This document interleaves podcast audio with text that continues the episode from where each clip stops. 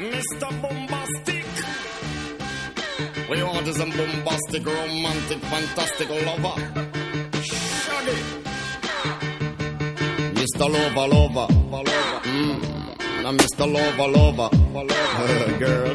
Mr. Lover, lover. Mm. Hello，欢迎收听影留言，我是石阳。小哥哥看鬼片吗？我是大玲玲。不是不是，等一下，等一下，等一下，等一下，等一下，等一下，咋了？等一下，等一下，等一下，等一下。啊？哎，你让你这句话让我特特突然想起了十多年，现在这个行业已经消失了啊，这个行业已经消失了。你这句话，小哥哥看恐怖片嘛，特别让我想起了十多年在这个。在在在在那个那个那个这个中关村那个海龙大厦门口抱孩子那群人，啊？什么鬼？对，完了之后你你啊，海抱孩子那群人，哎，要片吗？啊，哎，要片吗？哎，特别好。不是哎不是，就是啊这个梗是哪来的？就是前两天看了一个一一个东西，什么就是源自于啊什么什么小哥哥网恋吗？我萝莉音那个东西，结果后面就有很多人发散思维，然后中间就有一个小哥哥看鬼片嘛，我林正英，咱们是 说了半天，哦我说我林正英呐，就嗯，对吧？哦，不押韵我这你们你们现在你们说这些事儿吧，反正我都觉得就是，就有的时候这个网络上的一些一些不知道怎么就传出来的一些说法啊，我觉得特别特别的冷，你明白吗？就是哎，一点儿都不冷好吗我觉处都在得特别冷玩这个。啊呀，我天，我那起鸡皮疙瘩了啊！这是一个恐怖故事嘛？嗯，OK，我我我我们我们我们今天非常非常开心，为什么？为什么啊？就是因为哎我们每一年到这个时候，都会有一帮自由的灵魂放飞了。你你你明白我说的这个意思吗？你看，你看，我我说我就说这件事情啊，只要过了一年，就会被人高高挂起的一件事情，就是高考。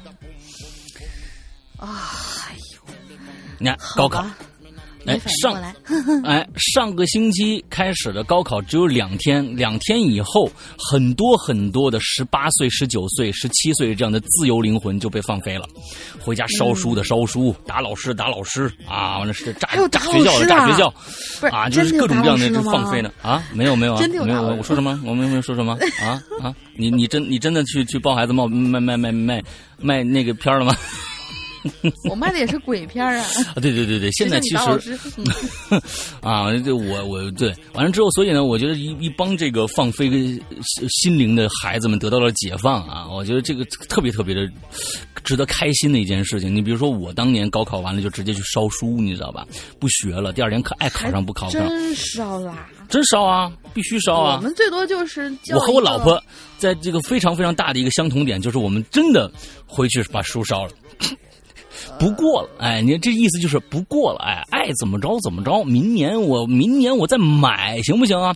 哎，我觉得这种这种毅然决然的这样的一个心态啊，有助于你呃过了这个这个这个考试啊。老天爷一看，哎呦，你书，哎呀，本来是想让你再复习一年，你这。你妈也不容易，你爸也不容易，你这钱家里钱你你算了，让你过吧。你，哎，他就是这样的一个心态。你这是就是以烧书来祭紫微星啊，这是。祭祖哎也可以，反正就是一种仪式，它这个仪式感是必必须要有的啊，必须要有的，跟每年的生活吹蜡烛一样啊。嗯，我们最多就是找一个叫什么。嗯，收废纸的一个呃一个小你看看，你看看，过来把这东西拿走，你看看，你们是为了卖钱，你知道吧？啊，不你们卖是为了给家里的其他书腾地方。啊，完了之后那个，你要你烧了也也也能腾地方，你不能连书架一起烧了，以为我是连书架一起烧？万一就你你想作为我这么一个爱玩火的人，我还是有理智的。啊，我们一般是去十字街口烧啊。好吧，啊，那个时候就懂很多这样方面的知识。嗯啊，想一个心中最痛恨的人啊，完了之后是烧给你吧，嗯啊，这个样子啊，对，啊，想一个心中最。啊，对对对 这，个各种各样的，哎，我们仪式感是非常强的啊。嗯约三五好友来到一个十字街口，呃，之后蹲在地上啊。呃不不，喝瓶红酒，完了你看还是押韵的啊，啊，这这，好吧，我们这个呃高考结束了啊，有很多的很很多的朋友呢，可以敞开了听《鬼影人间》，敞开了去看直播了。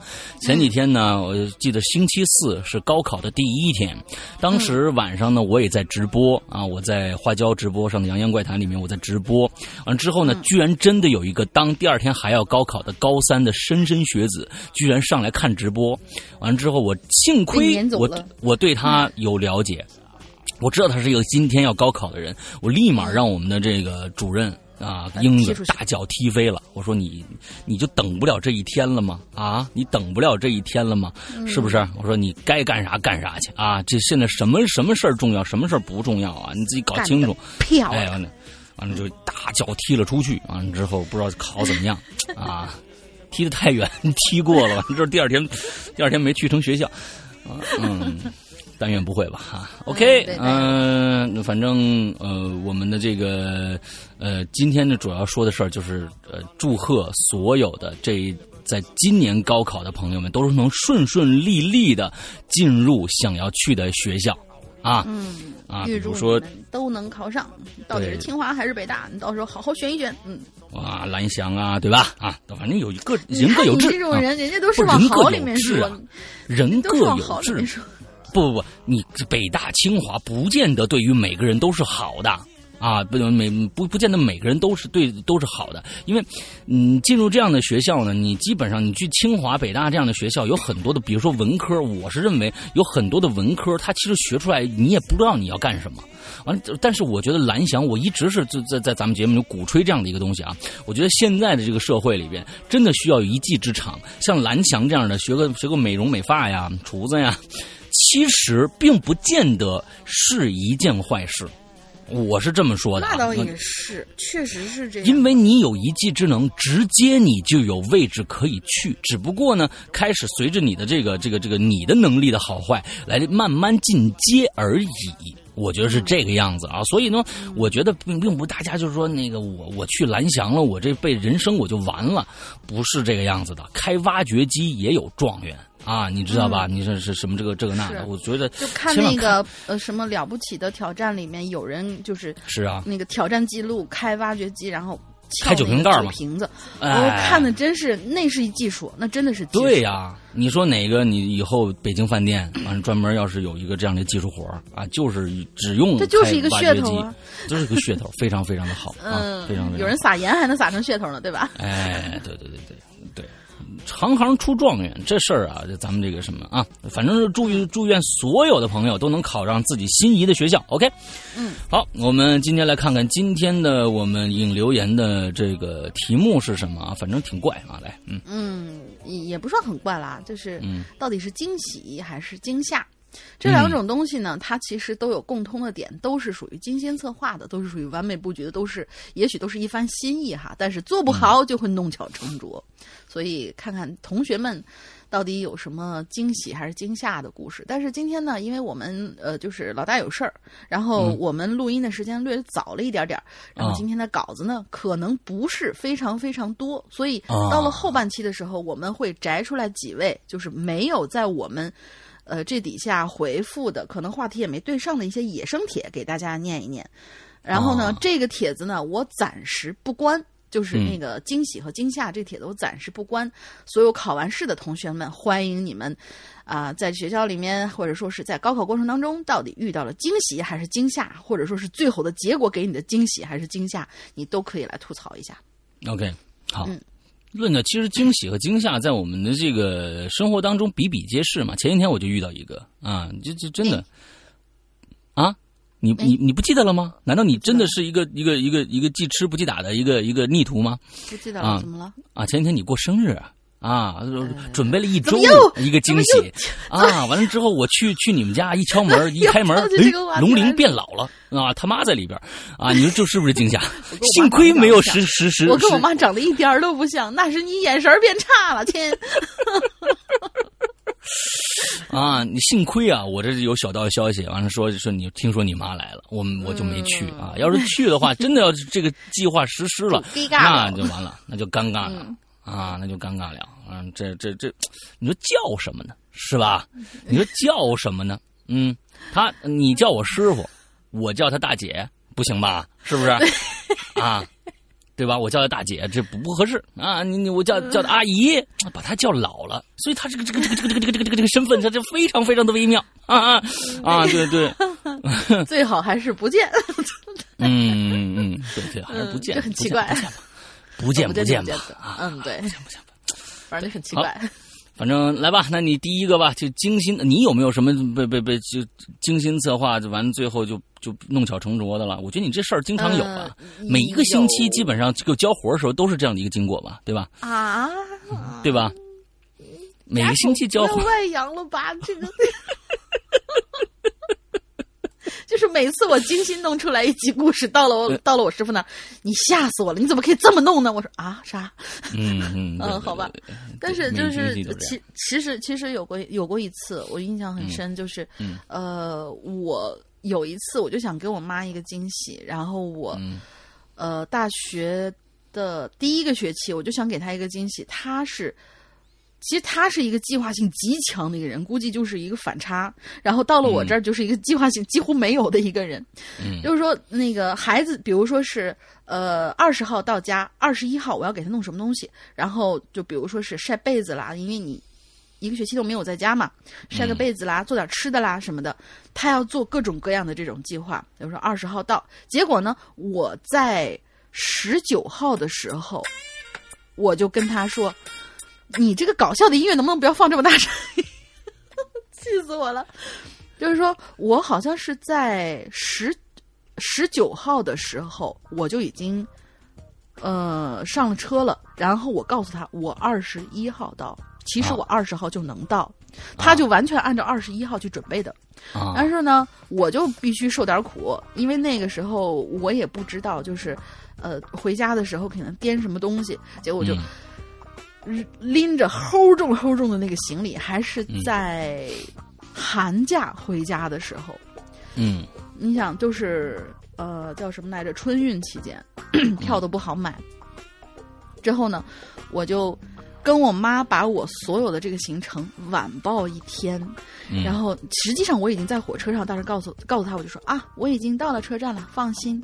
然后怎么怎么样？然后头一天我我哪怕就是我什么胳膊再疼啦，拎行李拎的再重啦，再累啦，我也跟他说是放心，没事儿，我正在宿舍里面的那个什么啊，跟同事同学们一起玩呢，怎么怎么样，我准备东西呢，嗯。结果呢，我到了家以后吧，第二天好像是就是我二十号到家那天呢，我妈刚好不在，她在上班。嗯，我呢就悄悄的，钥匙，呃，还好有家里钥匙，导致我爸我妈现在不给我家里钥匙，你知道吗？嗯，就是，嗯，开了门以后我就回去，然后把所有的东西全拎到我的房间里面，我静静坐在我房间，因为我大概知道他大概什么时候回家。嗯，回家以后。进了门儿，我就能听到他。当时我家里养养了个仓鼠，特别好玩。我妈回家以后，先看我们家仓鼠，抱起来仓鼠以后，哎呀，这个乖乖呀，那个小乖乖呀，怎么怎么样？他就是抱着仓鼠进屋子去换衣服。我这时候悄悄打开我的房间门，然后我就那时候已经晚上了，我就。在他昏黄的灯光之下，从他的房门口探出半个脑袋，说：“妈，我回来了！”我妈一声尖叫，仓鼠差点扔了。然后就是因为这个事儿，我妈骂了我一顿。啊！然后从此以后再也不敢这么干。嗯，骂了，因为我知道。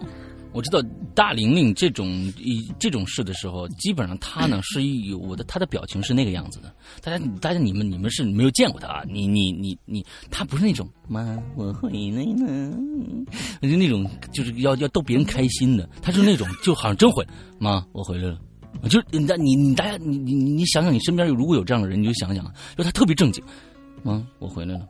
完就是感觉他根本没有想想给你一个惊喜，你知道吧？完之后他就是想吓死你、弄死你的那种状态，你知道吧？所以逆徒他是一辈子啊，你这个 嗯逆子、逆徒、逆逆 好吧？嗯，好吧，嗯，来吧，来来，先先先第一个，今天我估计老大应该讲一个，我刚讲过了，我刚讲过了，我前几天啊，你又忘了是吧？不是你你你这个事儿是是是在哪个环节说都都。都占理儿是吧？对呀，对呀，对，在哪个环节都算占理儿。我就前天精心策划一个星期还不够啊！啊，你这个没变成惊吓呀，就是我还是很感动啊！我吓到我了，好吧，吓到我了，亲！你还想怎么着啊？啊，吓到老衲了错了错了。啊！好的好的那我们就来念鬼友的故事吧。嗯呃，连两个吧，我呃那个第一个特别短。嗯嗯、第一个是应该是新同学花枝丸叫嗯 Hello Hello 师阳师阳叔龙姐姐，嗯，这个称呼我很满意。我是潜水 N 年的论坛小白花枝丸，刚刚注册完，赶紧来支持一下。本期的话题呢是惊喜还是惊吓？我刚好啊有一个特别有意思的小故事，一起来分享一下。我是一个高中狗，前一段时间六一儿童节，我朋友说呀，说呃，我朋友说什么也非得给我要过一下，就在蛋糕店给我订了一个双层的大蛋糕。在中午，嗯，怎么了？这有好吧？什么想法？不是你这六一当生日过是吧？啊，还只给你一个人过，完了之后他不过，日子好了嘛，就是开心嘛，啊就天天的过生日。双层大蛋糕呢，就在中午吃饭的时候呢，就把这双层大蛋糕送到了我们学校。我的好几个朋友聚在一起啊，吵着就要吃那蛋糕，我就打开那盒子，嚯，这蛋糕真大呀！而就在这个时候，那个送我蛋糕的朋友说：“哎呀妈，这蛋糕上咋有蚂蚁呢？”我也吓了一跳，就连忙把脸凑过去看，结果他突然就在我旁边按了一下我脑袋，我整个脸啪就埋进去了。啊，只是呢，这个原本是个开是一个玩笑，但是我的脸埋埋下去的同时，左眼角却发现有一点点疼，好像被什么东西划了一下一样。我就抬起头，在朋友们的笑声里，从蛋糕里抽出了一把塑料刀。哇，我的左眼睛下方划出来一道很长的口子，还缝了三针。之后我想了一下，好像那个塑料刀是竖着放在蛋糕里的，像像是做好了以后插进去，真的挺吓人的。但是蛋糕店说那个刀绝对不是他们放进去的，但也不是我朋友。到现在我都不知道这是谁放的。这件事情真的是很惊险，开玩笑需谨慎呐、第一次留言很开心，辛苦了，么么哒。反正我觉得一定是你那朋友放进去的。那那他也不会竖，那他也不能竖着放，这不是这不害人害人的吗？就是害人呐！我天哪，不是害人，就可能开玩笑吧。我觉得真的是可能开玩笑，或者怎么着。他本来他谁想到能有一个人能真的把头给给给给插进去啊？不是把头插进去，开可能他是是开玩笑旁边有朋友给按进去的嘛？我知道呀，谁能啊想到头旁边有人把他给按下去？这一步谁都没想到。但是里面插插了把刀，我估计他可能是不是就开个玩笑什么的，这倒有可能。俩玩笑碰到一起，这东西可就不一定是原来那事儿了。你比如说龙陵那年啊，我二十号回家啊，怎么完了之后那个完了，妈我二十一号回家，其实我二十号就走了。妈说好吧好吧好吧，完了其实他妈呢就是想到我二十号我去接我女儿去，这俩人就错开了。你说这俩。要是这样的话，您这这个玩笑可开不起啊！他他妈去他们学校了啊，他回家了，一看谁都不在啊！您这这种两个两个玩笑要碰到一起，那就那就是灾难了你放心，这个我妈不会去接我的，我妈最多去火车站接我。啊！那也行，反正但是我是我是真的觉得这个太恐怖了，真的是如果插到眼睛插到眼睛里面，这真的是特别特别可能发生的事情。嗯，哇，真的太恐怖了，太恐怖了哦！所以说，其实，哎，你说这个东西啊，如果我们想害谁，对吧？这教了咱们一招啊，是吧？啊，哎，一百万种死法，对，不要这样子。这个世界还是很美好的，人心还是嗯，大多数还是善良的，好吧大多数。好吧好吧，啊，好吧。像你这样的嗯腹黑，我也说不了什么。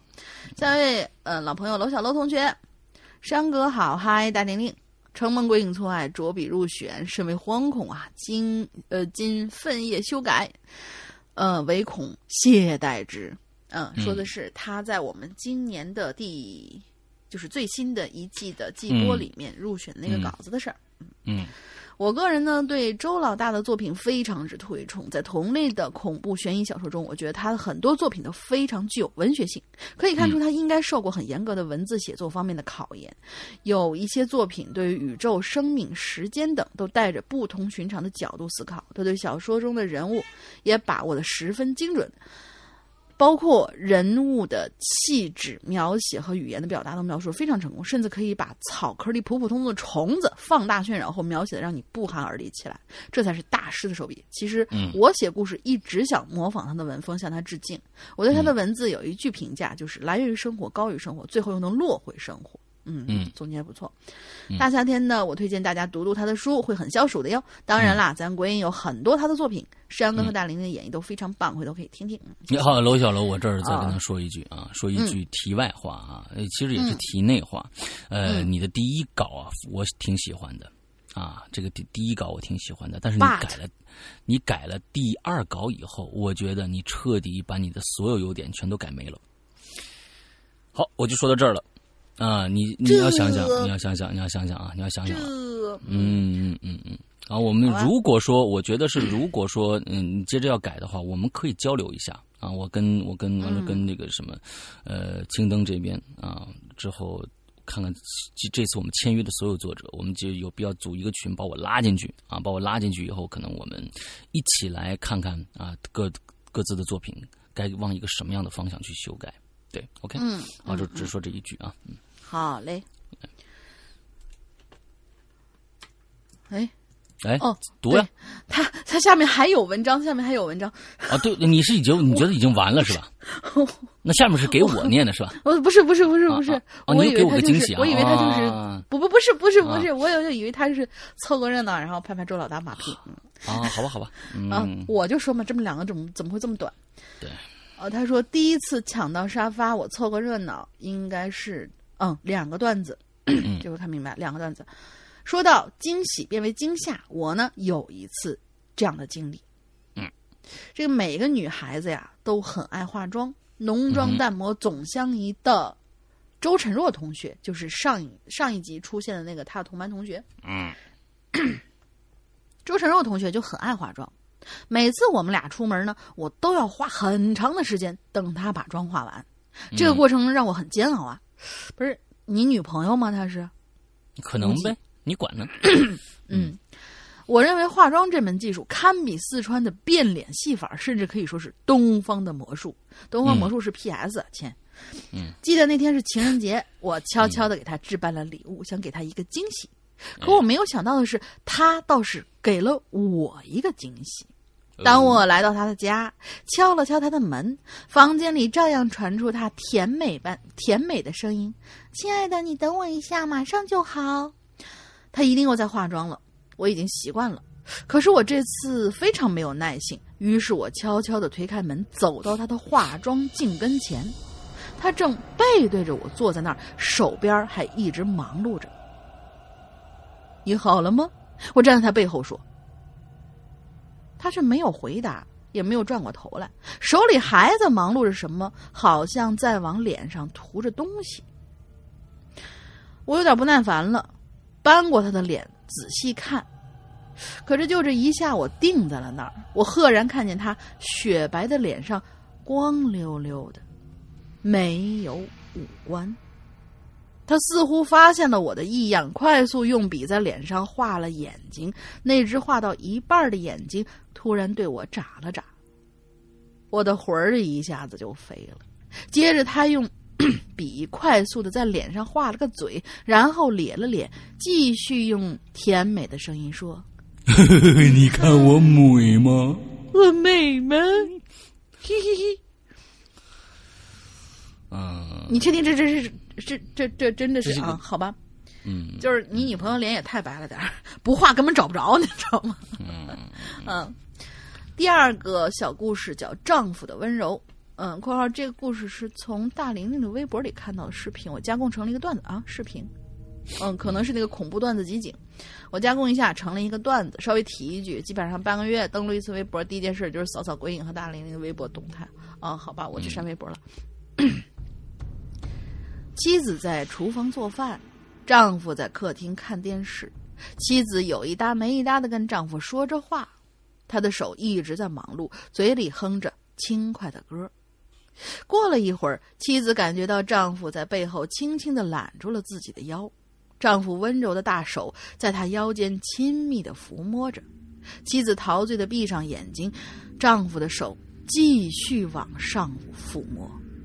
嗯而就在这个时候，丈夫的声音突然从客厅传来：“好了吗？我快要饿死了哟。”妻子一愣，这个时候背后的这双大手已经慢慢摸到了他的脖子，慢慢的开始用力。妻子一回头说：“哎呦，你怎么来这么早啊？”嗯，呃，这是郭德纲和于谦的故事。死鬼，对，就那个意思。我陪你一晚。嗯，好吧，好吧，啊呃，不要开车，嗯，嗯，好嘞，他这个段子就结束了，嗯。嗯，好，这个这个对，好，嗯，大玲玲就是这个就是大玲玲的那个微博里面就是这样的故事是吧？都是啊，好吧，嗯，不是，哎不是，不是，不是，我去翻一翻，我到底转了是转了什么要不得的东西？嗯，好，下面一个啊，叫未可知之人，这是一个新朋友啊，未可知之人，嗯，呃，名字非常有这个未可知啊，就是还不知道这个人到底是不是人那么一那么个意思啊。好吧，这个这是个小故事吧？说个呃说个小故事吧。小明呢的家呀住在山区，小明的家住在山区，他的父亲呢在工地上打工。有的时候呢，小明父亲呢要好几天才会回家一次。小明呢也已经习惯了父亲每次回来的时候都差不多是十一点，晚上十一点多。主要呢，他的父亲呢为了节省几块钱的车费啊，从市里走回来，每天都是这样的，挺辛苦啊。但是呢，这一天呢是小明的生日，他父亲答应他会给他从市场里买蛋糕回来。啊，小明呢和母亲相互依偎的坐在家里家门口，等着自己家的顶梁柱回来。时间很快来到了平常父亲会出现的时间。你看这个啊，我觉得时间很快会来到平常父亲会出现的时间，这特别像是一个动物出没的感觉啊。嗯啊，这个小明跑跑出妈妈的怀抱，跑到灯光照不到的地方。嗯，为什么要跑到灯光照不到的地方？果然，一个黑影出现了，是嗯，父亲回来了。小明惊喜的看向这个黑影，随着这个人影越来越近，小明看到了自己的父亲。他又注意了一下父亲的手，可惜空空如也。但是没关系，只要父亲回来了，小明就很高兴。冲上去呢，小明想给父亲一个拥抱，但是父亲沙哑着用奇怪的语调制止了他。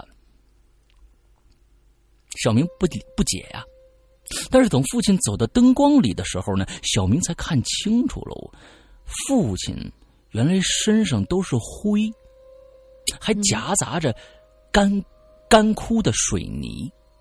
母亲看到自己丈夫的样子呀，就非常责 怪说：“你你你你你怎么跟孩子一样啊？啊啊！”笑着呢，就回到房间，为丈夫呢烧水准备洗烧烧水准备洗澡水去了。哇，这这其实也也挺那什么的啊，也也也挺富有的啊！你回来，哎呀，有有洗澡水，所有人呢都没注意到电视正在回放的新闻。原来，在今天上午的时候，某工地发生坍塌事件，有很多人都死在了那儿，其中包括小明的父亲。OK，好，嗯，OK，好，呃，不错。有个怪谈是怎么说的？在北宋的时候，一个人犯一个人犯了要，呃，一个人犯了事儿要被杀头，而砍他的砍他头的正好是他叔叔。哦，这个叔叔是个刽子手，看来是。嗯，他痛哭流涕的哀求自己的叔叔放了他。他叔叔沉着脸对他说：“他说，等一下啊，我把你脖子上的牌儿拿下来以后呢。”你就蒙着头往前跑，千万别回头，跑得远远的，找个不认识你的人的地方。听明白了吗？哎，他听的话，他叔叔的话大喜，以为他叔叔要放了他，所以呢，他轻放松了心情，只等这令牌落地，他跑就是了。很快呀、叔叔拿着刀。站在他身后，向刀上吐了口酒，然后呢，拿下他的令牌。当令牌落地传来以后，这人就飞一般的往前跑，回到他在山里住，回到他在山里住了下来。啊，后来吧，应该是后来他在山里住了下来，还娶了老婆，生了孩子。十几年后的一次偶遇，也碰着叔叔了。他硬拉着叔叔去了自己家，自己的家和叔叔吃酒，感谢当年叔叔放了他。但是叔叔自从见他就一直面色苍白。原来呀，当年令牌落地的时候，他的刀也落也落地了，和自己侄子的头一起啊。OK，嗯。好吧，这个故事说明，好像对，好像人有一个就是那种神话故事里面好像有一种这样的说法，就是如果说是一个人有一个很强很强的执念，比如说想要回家，或者说想要去怎么样的话，那他不会意识到他自己已经死了，嗯，他还会去干生前干到的事情，而他的亲人呢，如果有这样的执念，一直等他回来的话，他们就能看得到他回来了，嗯。有这样所以其说法，所以其实我其实早就被你气死了。完了之后呢，那个我只不过有一个做我继续做鬼影的一个执念，完这其实还是在继续做鬼影，是吧？啊，呃，好吧，什么事都能给你掺上，烦死了！我我天哪啊！这个这个这个这个真的，这也是一种能力，什么事都可以跟跟你挂上钩，而且把你黑的一塌糊涂。这个这个事儿是不是也算是一种能力？对不对？嗯，好吧，啊，好吧，嗯，下下下下面是那个。呃，第二次留言的挚爱微博同学，嗯有山哥大林以及各位国友好，第一次写就能读到，很是激动。首先解释一下我这挚爱微博这个网名的由来吧。微博俩字儿呢，是我最重要的两个人的名字里所含的字哦，这还蛮巧的，所以我就组合一下，听着比较顺耳，嘿嘿嘿。最重要，俺可是纯爷们儿呢，这跟你是不是纯爷们儿有啥关系呢？上次我们是不是把他误认为是姑娘了？嗯。话不多说，直接背入主题。记得是上初三的时候，那时候还在住校。我同一个寝室的几个好友，姑且称他们为小郑、小周、小廖、小吴。一天呢，小郑给我们说：“说兄弟们，哥们儿要谈恋爱嘞！我喜欢上了一个坐在我前面的那个女生，她叫小迪。”嗯，我听完之后呢，不以为意，哈哈大笑，满脸满脸醋，满脸醋霞。嗯，都对他说：“可以啊。”呃，我说：“可以啊，兄弟眼光不赖呀。”那人家同不同意？啊？大概是他看出了我们的调侃，严肃而且认而又认真的对我们说：“我可是真心的，很喜欢他。我这就去找他表白。大伙儿啊，帮我想想有什么好主意没？”我们相互瞅了瞅，心说：“嗯，到时候丢人的又不是我们，是吧？想呗。俗话说，三个臭皮匠臭死诸葛亮。就知道我们捣鼓不出来什么靠谱的主意，千篇一律老一律的老剧情呗。”小周就说了：“我觉得你这样啊，在那女生过生日的时候呢，送礼物表白，没错，没准呢就是她意外的惊喜，这样成功几率比较大。关键是看那小迪的生日。”有没有过去？嗯嗯，就说是人家三月过生日，你这五月才说这事儿，不行。明年送呗，着什么急？嗯，好吧。小廖和小吴呢也点了点头。小郑听了很高兴，双拳紧握，颇有豁出去干呃大干一番的冲冲劲儿。嗯，我感觉这主意其实不咋地呀，但是看着他兴奋的样子，也没打击他自信心。失败不就是丢人而已吗？谁不知道？呃，谁都不知道。呃，对，失败不就是丢人而已吗？可是谁都不知道这件事儿差一点就造成无法挽回的一场事故。呵，就过个生日是吧？呃，对，打听过以后啊，啥？今天给你过生日，差的差差不多。走开，走开，走开，烦死人了！打听过之后，还真巧，下个周天就是小迪的生日了。你看，还有星期的准备时间，你看啊，嗯，好吧，绕不过去了是吧？还有几天可以准备，这几天呢，我们偷偷留意着小迪的一切，看他下课喜欢跟谁出去玩啊，平时喜欢跟谁聊天啊，晚上自习以后回哪个寝室啊？嗯，我们几个人就跟做贼一样，一直憋到了星期天，因为星期天还要上一节晚自习，晚自习结束，大概是七点四十分之后就没课了，因此就开始了小郑的表白计划。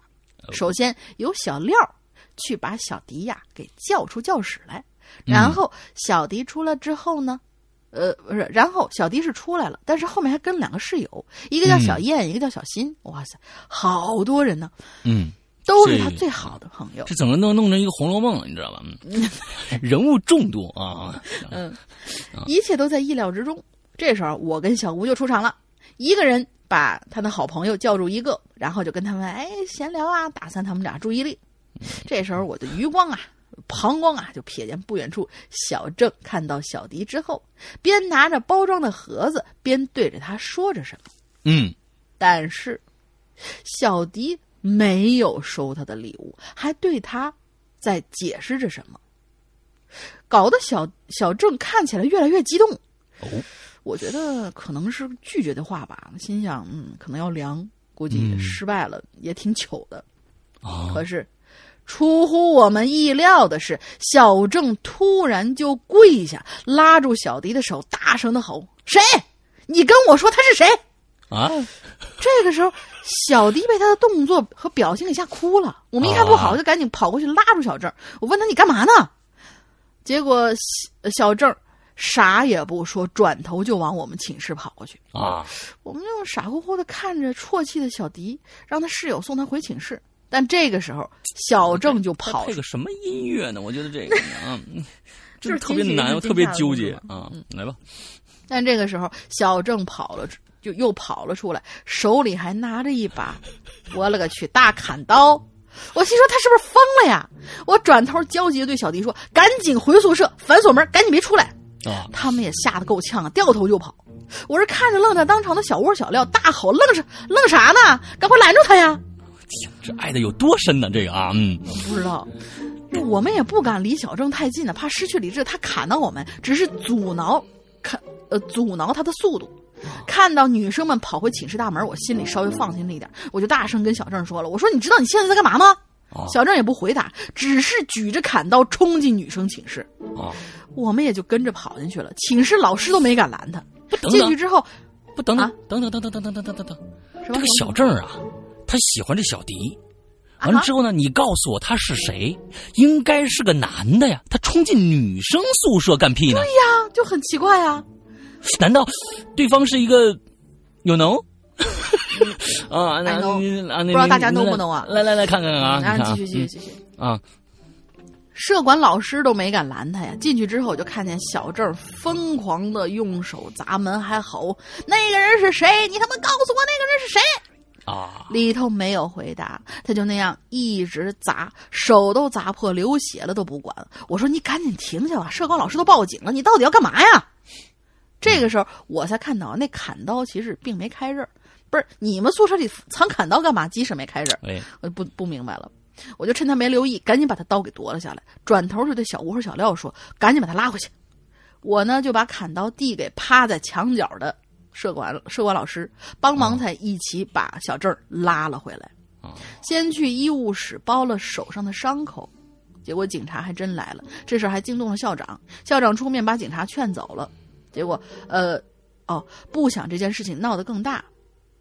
之后这件事，呃，这件事发生之后，小郑呢就不久就转学了。嗯事后我就问小迪，我说你跟小郑说了什么呀？他那么大反应。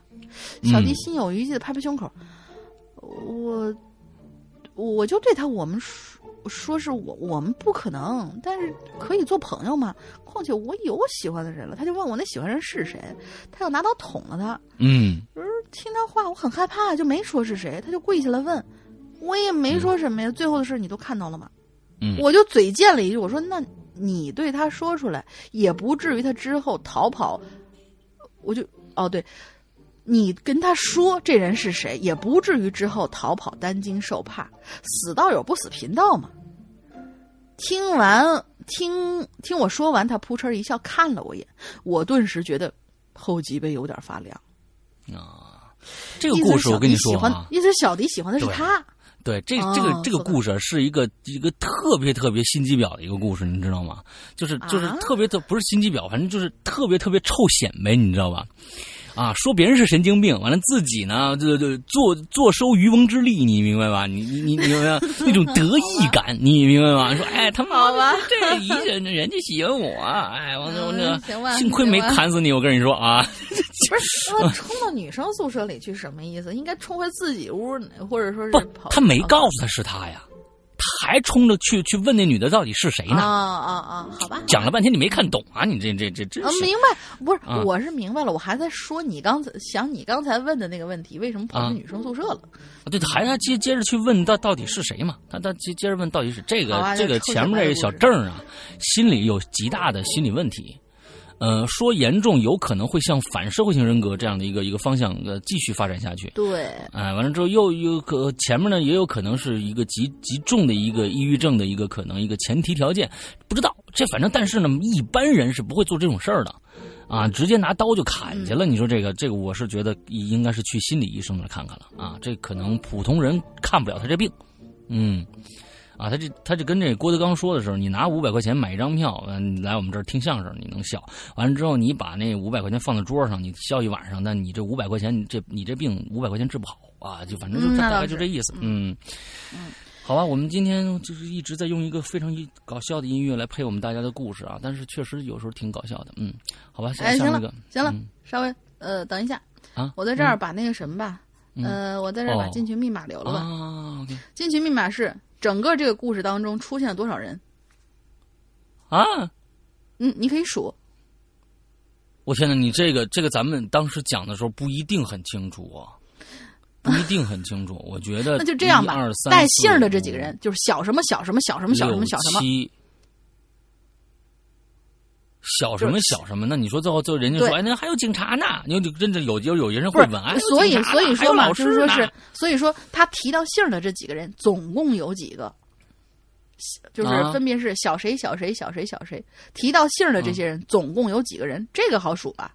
你你最后出现的那个不是一个叫警察的一个人吧？也不是一个叫校长的一个人吧姓校或者姓警不是，那你也不可能说是小小那个小小校小景小校啊，对不对？不可能是这俩，就是说，呃，那个挚爱微博同学提到的，他这些同学里面，男的女的都算上，提到姓儿的嗯这几个，有多少人？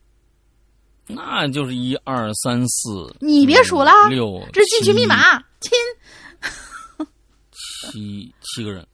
嗯，嗯，好吧，那就这样吧。他他他如果能听到七七个人的话，也说明他他就很牛逼了。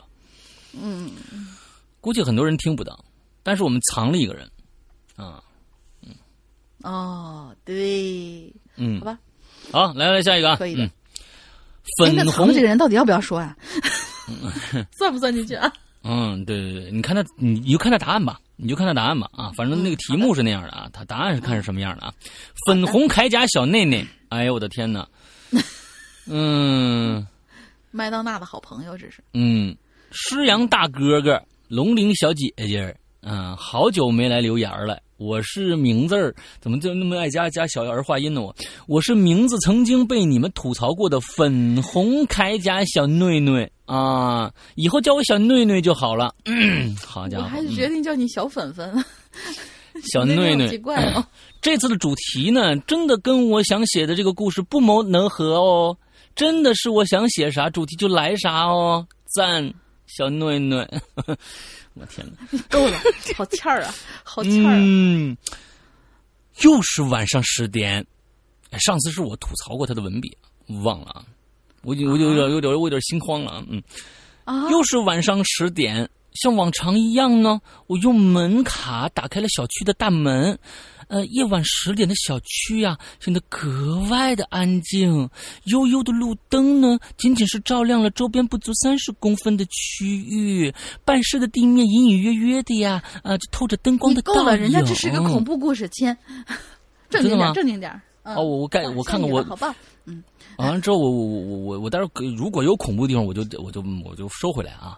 我觉得这个粉红铠甲小内内，要不用这样的语气来念的话，就辜负了他呢。嗯，这但是我觉得你越走越远了，回不来了，回不来了太。恐怖了，真的太恐怖。嗯，小雨过后的空气是格外的新鲜。嗯，我闭上眼睛呼吸了一下，啊感受着小区的清凉和安逸耶。本来呢还想再多待一会儿的，可远处在小区里巡视的保安拿着的手电筒的灯光，倒是提醒我时间不早了，还是早点上楼吧。哎，等一下啊！上一次他是不是就是那个转电梯那人啊？不是，就是爬楼梯那人，那个那个人应该不是他。嗯，那次被我们啊，对，被我们怒怒扇的那个啊，嗯嗯嗯啊，远处的小小区的巡视的保安呢，呃，拿着手电筒的灯光，倒是提醒我时间不早了，还是早点上楼吧。于是我加快了脚步，朝十单元走去呢。小区的绿化呢做的蛮好的，高大的植物和低矮的灌木错落有致的种在路。我就加个音乐吧，要不然实在有点费劲。啊，嗯，啊，这我念哪儿了？我这嗯，小区的绿化做的蛮高大的植物就啊，就是白天看起来会非常的好看，可晚上还是稍微有些阴森。我边走边看着两排的树木，突然一个黑影在植物丛中闪过，我不由得心中紧张了一下。我心想。谁这么晚大草丛中的想吓死个人呐？我警惕的继续朝前走，就快要到十单元的大门口的时候，那个黑影突然从草丛中窜出来了，径直跟我一起走到大门口。我愣了一下，放慢了脚步。他呢，并没有用门卡打开大门，而是在等我的行动。我突然紧张起来了，但是下一秒回过神儿，觉得自己有点大惊小怪。嗯，他可能是没有带门卡的邻居吧。于是呢，哦，这是我们我们《鬼影人间》开播以来最狗血的一篇读法的文章。我的妈呀，嗯。于是上前，嗯，用门卡把门打开，接着他也跟了进来。电梯刚好停在一楼。我一按门就开了，我进了电梯以后按了二十楼，他也一个闪身走了进来。我站在他的身后，他背着我，面朝着电梯门。电梯门呢关上，开始上升了。我也开始打量这个人，这个人呢，身高一米一米八，论身材呀，一米八。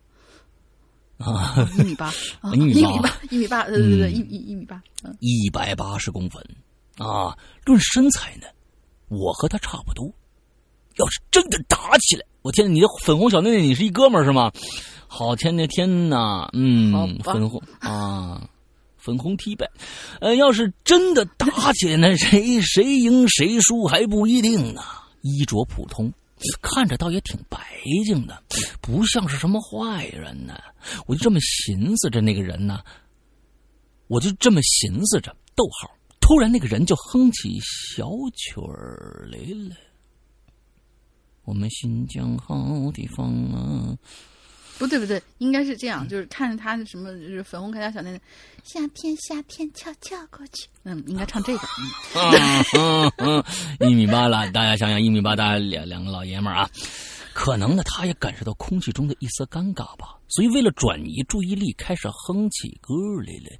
夏天，夏天悄悄过去，留下小秘密。嘿，嘿，就是这样子啊。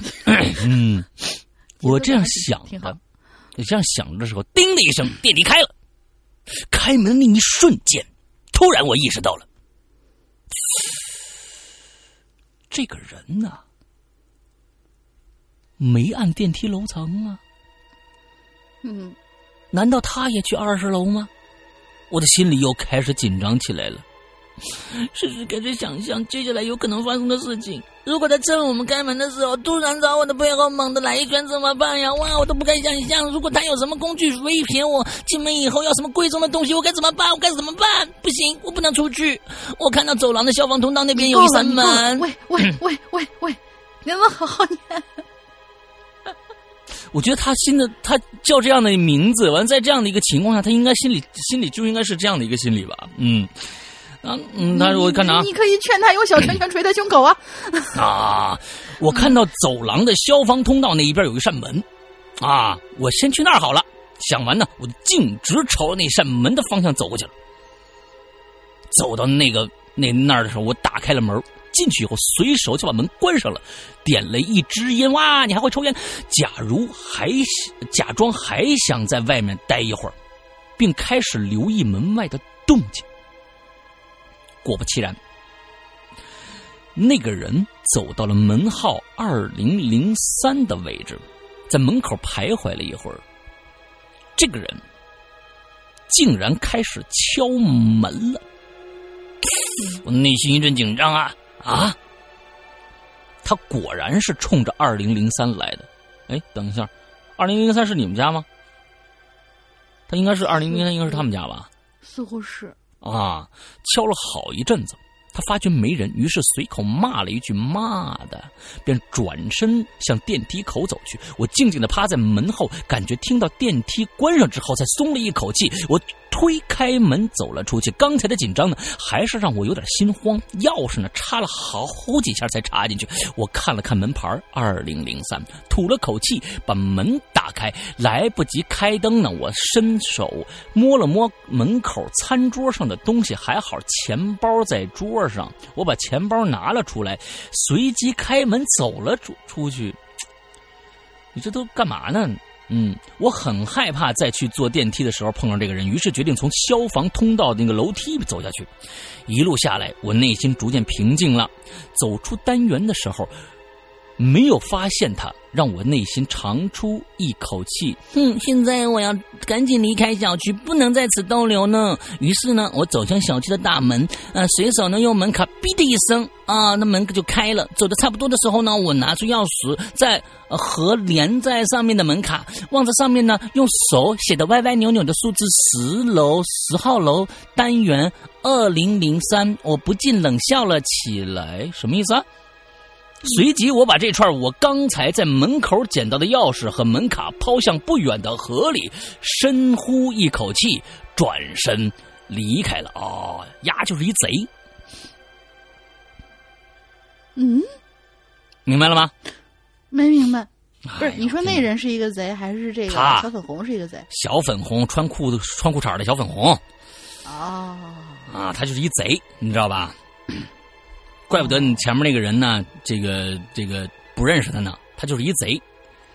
他在门口呢，找着一个钥匙，上面呢还写一门牌号二零零三。你说现在谁干这事儿？你知道吧？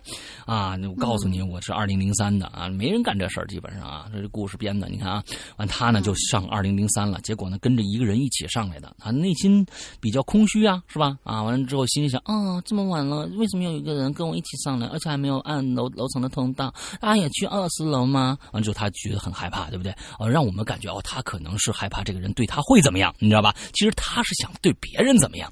完之后他出去以后呢，躲到了另外一个一个什么消防通道里面去看，啊，等着那个人噔噔噔噔噔敲了门以后了，人那个人当然不认识他了，对吧？他又不是那个屋的主主人，对吧？人家走了，他进去偷了钱包出来，完了之后把钥匙扔了，就这么个故事。So，好吧，你赢了。嗯，我赢了吧？你看。嗯，粉红铠甲的小内内，我真的应该一直用那种口气念这个故事就好了，欠儿欠儿了，这是一贼，你知道吧？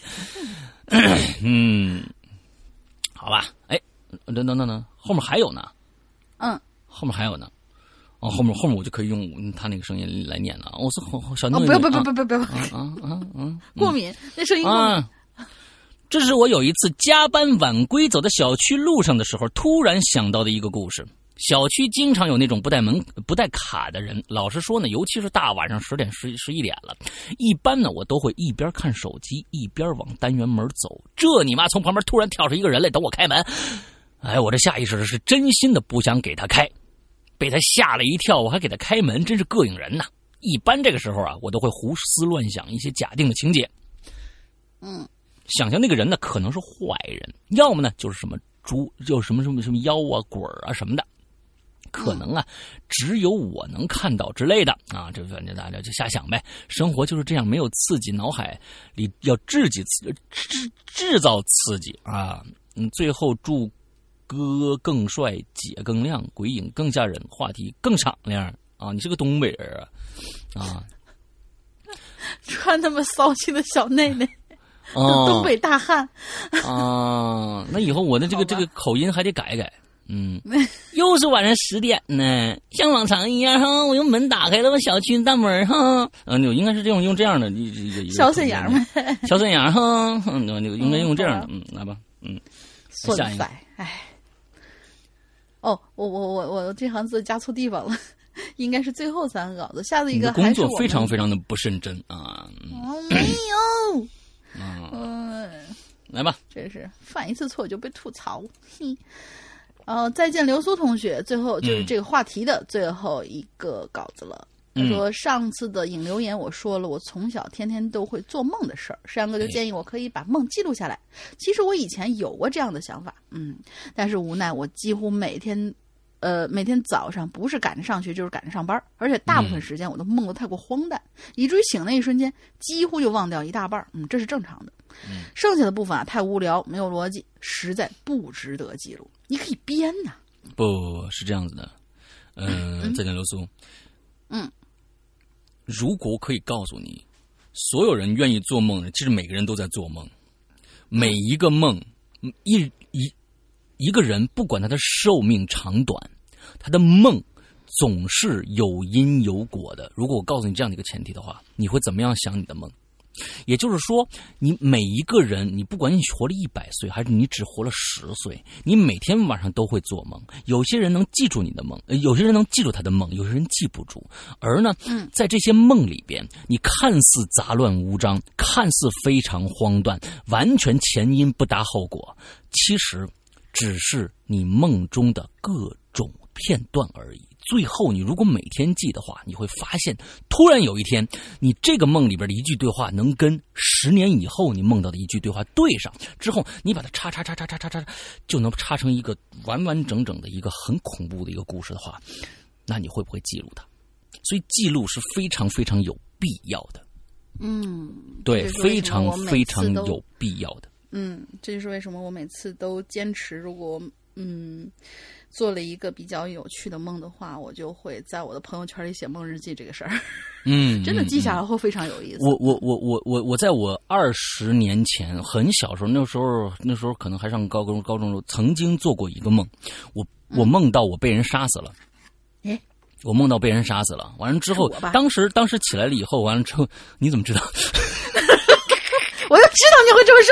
完之后，当时我什么都，我起来说，哎，我怎么会被杀死了呢？而且是一个我好像我认为那是我长得有点像，但是有点有就是一看年纪就很大了。完了之后，我躺在地上，完了之后很恐惧的伸着手，啊对面有个巨大的庞大的一个阴影罩笼罩着我。完了之后手里拿着把尖刀。完了之后我最后只记得只有我最后说逆徒喊了一句逆徒以后，我说啊逆徒。完了之后，完之后现在我终于对上来是你。这种。哼，一听就是假的。嗯，再见，罗苏同学。好的，继续念他的故事。他说：“但是呢，其实也会有一些让我印象深刻的梦啦。醒来以后都是意犹未尽。这种梦相对忘掉的会慢一些，甚至情有的情节可以记很久。就比如说上次引留言提到那一个。”嗯，于是呢，我决定接受石阳哥的建议，开始选择性的记录一些相对值得记录的梦境，虽然他们不经常发生。这次带来的是一个连续梦，如果不是前阵子又梦到，我也不会记得很久以前有过相关情节的梦境，就跟连续剧一样，只是播出的时间不固定，可能一周一集，也可能一年一集。嗯，你你这是我们等卷福的心情，你这是啊，不是？这是我们卷等卷福的心情。嗯，就是三年等一个三级片的那种。嗯。下面就是我用梦里的自己的视角，以日记的方式记录的这个剧情。上个月梦到过两次，因为做梦是没有剧本的，所以读起来有些地方荒诞，缺乏基本逻辑。但我已经尽力去还原了。嗯，OK，好，我们来听听。我第一次做这个梦的时候啊，是五月的二十四号。OK，那件事儿已经瞒不住了。过了这么久，警察还是盯上了我。可关于那天，我记不起任何细节。我忘了我在哪儿，忘了动机，忘了那个人的脸，甚至忘了他的性别。我唯一模糊记得的就是我在某一天杀死了他，然后把尸体连同一栋房子烧成了灰烬。嗯，我觉得有人在跟踪我，应该是便衣。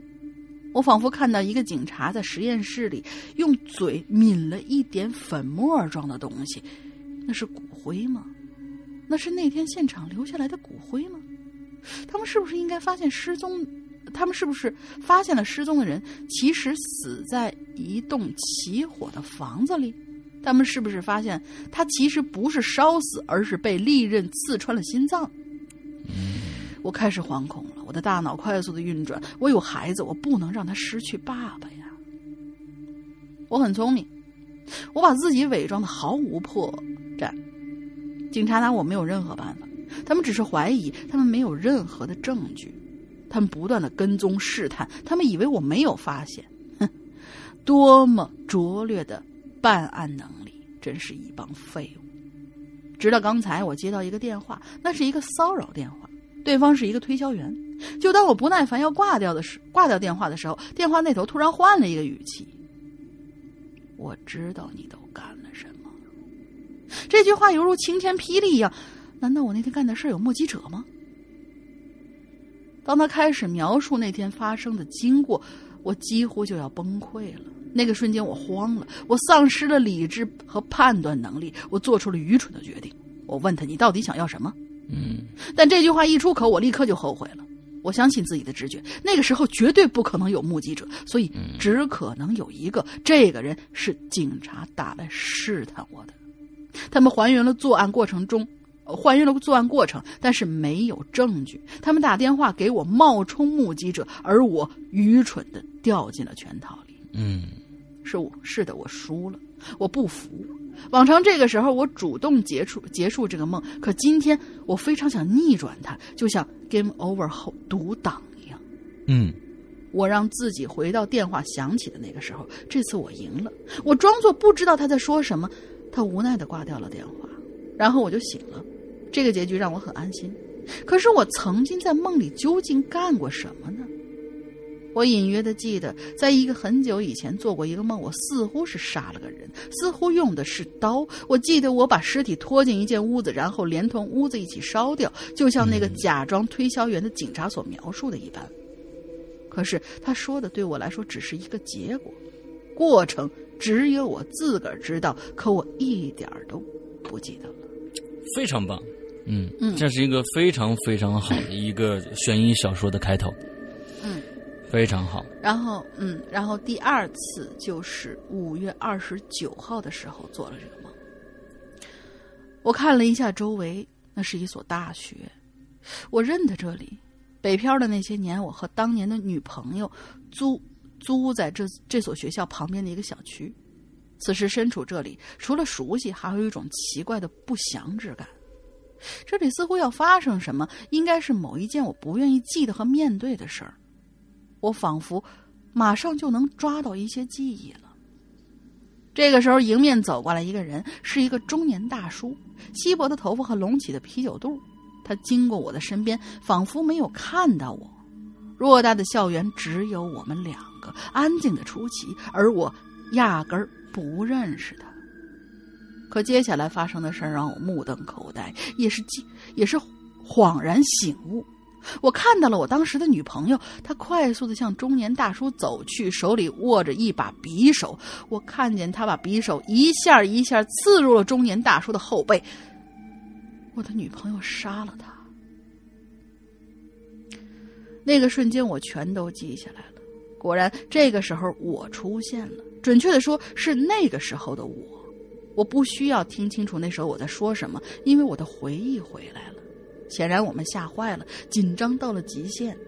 最终处理尸体的是我，我把尸体拖进一个阴暗的小巷，搬进旁边的一栋废弃的小楼，一把火解决掉了一切。而自始至终，我不断观察着周围和头顶，没有任何人，没有摄像头。这是一个梦，我很清晰的告诉自己，这是我曾经做过的一个梦。我不记得是几个月还是几年之前，但它绝对不只属于这个夜晚。可是就在昨晚，我以旁观者的身份把一个旧梦重温了一遍，就像坐在电影院里看完一部自导自演的默片。在我的记忆里，我不止一次做过这个情节的梦，可是每次醒过来都忘得一干二净。而这一次我记下来了，这也是这也解释了我前些天记下的那个梦，他们果然是有关联的，嗯。只不过，还有一个悬念，那就是动机。在这一切发生之前，梦里的我和当时的女友到底经历了什么？我确信以前梦到过，可是现在我忘得一干二净。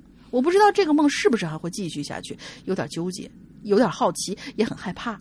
不过以我的经验，但凡我可以自己控制的梦境，都会有一个 happy ending 的。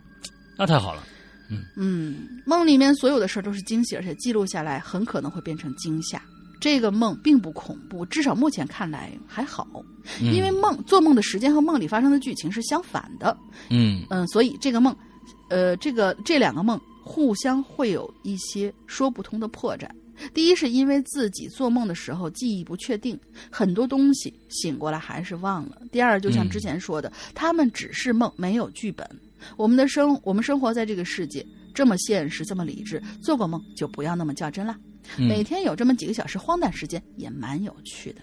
嗯，我就特别特别喜欢做这种特别荒诞、特别奇怪的这种梦。嗯，有时候自己把自己吓醒，但是又睡回去了。嗯完之后，其实我我是认为，嗯、一个一个逻辑思维的一个一个社会啊，按照一一种思维逻辑来来运行。完了之后呢，呃，你们觉得可能在梦中的那种毫无逻辑的那种空间是假的。那么如果那么如果可很多很多电影什么的，这这小说啊，都都写过这种，其实梦境那边才是真的。才是真的。那么，对，其实说说说不定是在梦境的那种逻辑思维的那种空间，呃在那边这种思维空间也是正确的一种一种。他他来到我们的世界，看到这啊就顺理成章啊，有因有果，他觉得哎这个才是不对的呢。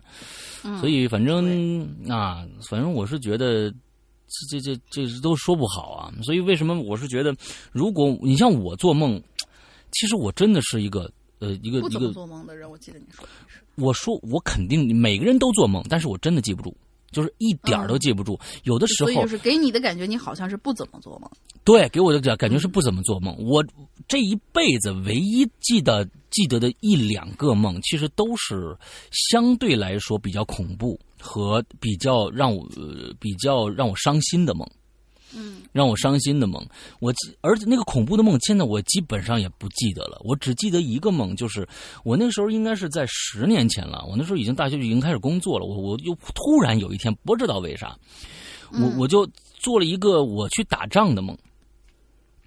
我和我和我的一个高中同学，而且还是个高中同学，啊比较好的一个朋友，我们两个人去打仗，最后我那个同学为了救我啊，完了之后自己牺牲了。完了之后，我给哭醒了。我我到现在，我这一辈子我就记着这一个梦。嗯，就是说，剩下的所有的梦，我完完全全不记得到底是怎么回事儿。所以，其实我是认为有很多人每天都做了什么样的梦，其实记录下来，说不定会变成一个特别特别好的一个一个怎么说呢？我觉得说不定是一个一个一一种跟另外一种思维方式交流的一种方法。这个真的是，因为在梦里边，我们现在每个人的三分之一的时间，呢，一辈子三分之一时间都在睡睡眠里面度过的。那这三分之一的时间，我们到底在干什么？脑脑子到底到底在干什么？所以我觉得真的能记下来，真的是一个好事儿，挺好的。啊，嗯，我还以为你跟你的高中同学第二个星期就去打了真人 CS。嗯，没有没有，他他跟我不在一个城市啊，他还在海南啊。嗯他还在海南，我还在我还在北京啊！但是我这这这多少年没联系过的人了，就基本不联系。突然就做了一个梦，就梦着他了，啊、我是很奇怪，就是说，呃，之前上警校的时候，我有一个跟我很不对付的一个，就是我们当时就是专门管女生部分的一个管理员，嗯然后我是就是不知道为什么就跟他很不对付，嗯。但是那种不对付呢，又感觉很微妙，不是说那种就是硬碰硬的那种，我非要跟你对着干是怎么样？就是感觉他在跟我相处的时候，总有那么一种怪怪的那种感觉，啊。他好像是又想管你，但是又很怕你那种。嗯。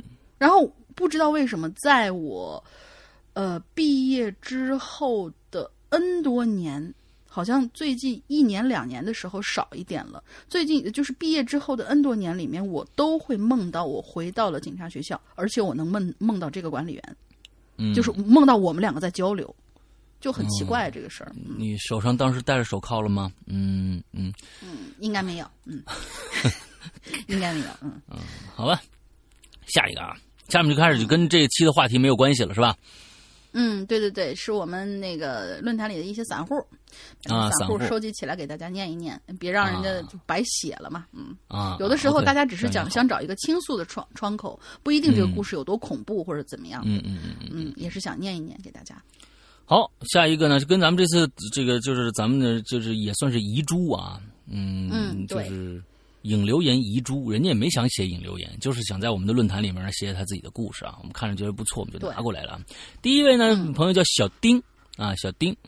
口字旁加一个丁啊，小丁哈喽，我大家好，我叫小丁，听《鬼影人间》已经好多年了，现在呢，想讲一个，想讲一讲我的故事。那我从小的时候开始讲吧，我的天呐，要讲到什么时候？啊、还挺多。我我觉得你要是从小时候开始讲的话，那你应该来做一期那个在人间才才对啊。嗯，嗯这个经历呢，后来呀、跟别人提起来呀，呃呃，什么什么，跟别人提起，说是好多人都有过啊。我的这个经历跟后面跟别人提起啊，别人说我哎，我好像也有过这样的经历啊，也不算是什么经历吧，哈哈哈哈。毕竟当时我还是一个婴儿，嗯，婴儿，嗯，婴儿。我奶奶呢给我讲的，啊，说小孩儿的魂儿啊，特别容易自己跑出去玩儿去。嗯，我小时候就是，是个晚上啊，他们说我突然，是个晚上，他们说我突然就开始大哭，是那种怎么哄都不好，都快哭晕过去了。我奶奶说坏了，嗯，我开始发现有有有这个小丁的文笔开始有点这啊，嗯，有点有点控制不住了啊，嗯。我奶奶说坏了，这孩子魂儿不知道去哪儿了。嗯，可能是呢，老一辈人都比较迷信，但是呢，奶奶拿着我的小衣服啊，在房间各个地方喊我名字，然后说呀：“回来睡觉吧。”嗯，喊了一圈之后呢，把衣服往我身上一放，我立刻就不哭了，非常的神奇。嗯，两岁多的时候呢，我妈出去串门，好像是我奶奶呀，让我去给一个亲戚送饺子。两岁你就能给亲戚送饺子？不是跟我妈出去串门儿，就是好像是跟着妈妈，就是跟着妈妈一起嘛。跟我妈出去串门，哦嗨，啊，跟我妈出去，好像是给我奶，是我奶奶让我给去送一个饺子。嗯，我看到一排人拿着刀一个亲戚送饺子，送一个饺子，好家伙，那饺子 亲戚送一个饺子。嗯，挺好。我就看到一排人拿着刀站在门口，把路口都给封死了。哦，嗯，你这个看到的是什么呢？我就不敢走了，就问我妈他们什么人。但是啊，我妈说她什么都没看着。哎，我不记得这是个梦还是真实的事儿了。但是如果是梦的话，我为什么到现在记忆还这么深呢？接下来这个事儿有的梦可真的会记忆很深呢。嗯，接下来这事儿也是关于我，但是我并不知道。但是我妈再三给我保证是真实的。但是你还能写几个但是啊？也是在我小时候，大概刚会站着的时候，一岁左右。我家住六楼，是那种七十年代盖的老楼。从楼道口啊走出来是一条特别窄的小路，下楼的时候呢，包括下楼周围一个人都没有。什么叫下楼的时候？包括下楼，周围一个人都没有。那个我这个句话的表达到底是你下楼的时候不包括下楼这个一个人下楼的吧？我觉得，包，嗯，不明白啊。然后呢，嗯，就把我立边上，让我自己玩儿。什么？我妈再三保证，这不是我们谁把你立边上，让你自己玩儿啊？应该是他妈，是吧？嗯我觉得，但是他们前面没写就是啊。因为楼道里面没有人嘛，就是你自己玩吧，就把它放在那儿啊应该是这个意思。他呢就转身开个车锁的几秒钟，是那种老式自行车上面开个锁，也不用几秒钟啊。嗯，一回头就看这个胡子特别长，长长得挺慈祥的一个老头站在我身后，笑着看着我，还说：“这孩这孩子面相真好啊。”当时呢，我妈吓着就抱着我就走了，主要是因为那个 那个老头啊，没穿没不是没穿衣服，竟然穿着立领长袍的中山装，还拄着个拐。等一下，立领中山装和立领长袍是两立领长袍中山装，您这个您这是 什么意思啊？嗯，不明白。嗯。究竟穿竟竟然穿了个立领长袍的中山？你说立领长袍啊？你说是干豆腐？我我我这个干豆腐。我想起来了，有一种就是有点类似于像是外面套了一个夹袄的那种那种，就是我们经常有的时候在电视里面能看到，清朝的时候，就是上面它其实也是一件衣服，但是。下摆它是一个长袍的形状，但是这个啊，那可能吧。但是中山装就是中山装啊，中山装没有变形，中山装就是一种款式，就跟西服一样。你说这人穿上一个长长袍西服，没有这个款式啊，没有这个款式。嗯嗯，这个还拄了个拐，那个时候都快两千年了，一点动静都没有，就站在我们身后。过后我妈特别后悔，还说早知道就多问点事，多问点什么。啊，还敢问？是嗯，突然想到我妈生我的时候发生的事儿了，啊，这你都能想得起来？这是倒叙吧？啊，我的天哪，这这哥们儿啊，不光文笔了得呀，啊，我天哪，嗯。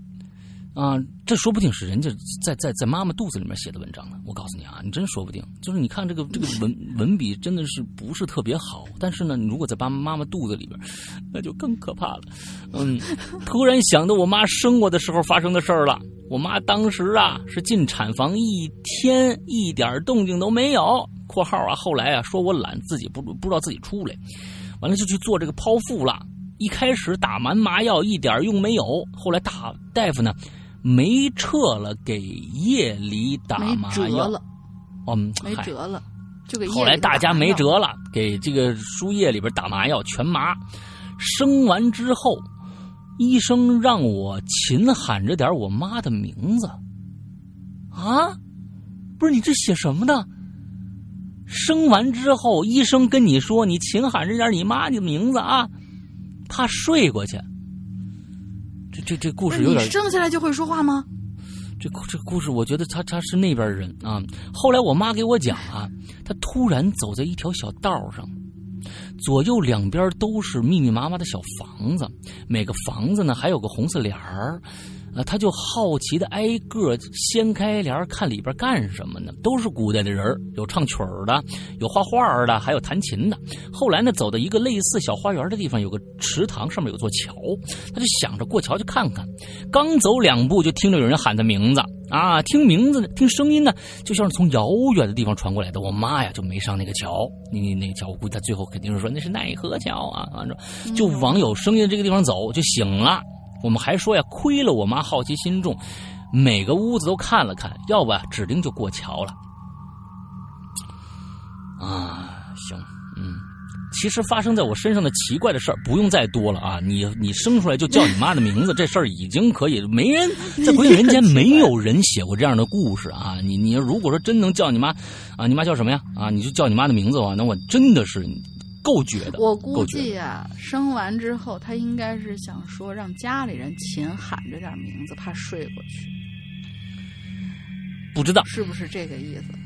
让他说让他呀，他说让他 勤喊着点啊，嗯啊，他妈活过来全全都是靠着他，因为他喊他妈的名字，但是他怎么记得的？一定是他妈跟他说的。嗯啊，他妈是怎么知道这件事儿的？